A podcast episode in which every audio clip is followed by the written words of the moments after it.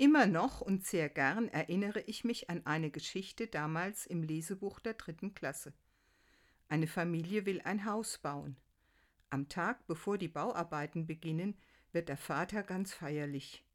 Statt des Tischgebets spricht er einen Segen. So lautet der erste Satz. Im Namen Gottes fang ich an. Es helfe Gott, der helfen kann. Als Mädchen hat mich das etwas befremdet, aber im Lauf der Jahre habe ich das immer besser verstehen gelernt. Vor dem Start in die große Unternehmung setzt diese Familie ein Signal.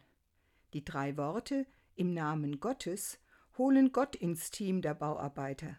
Denn nicht alles hat man in der Hand, da ist es gut, in einer anderen Dimension um Unterstützung zu bitten.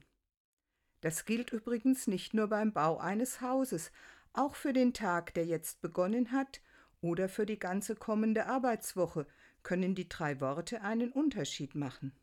Also dann fangen wir an, in Gottes Namen.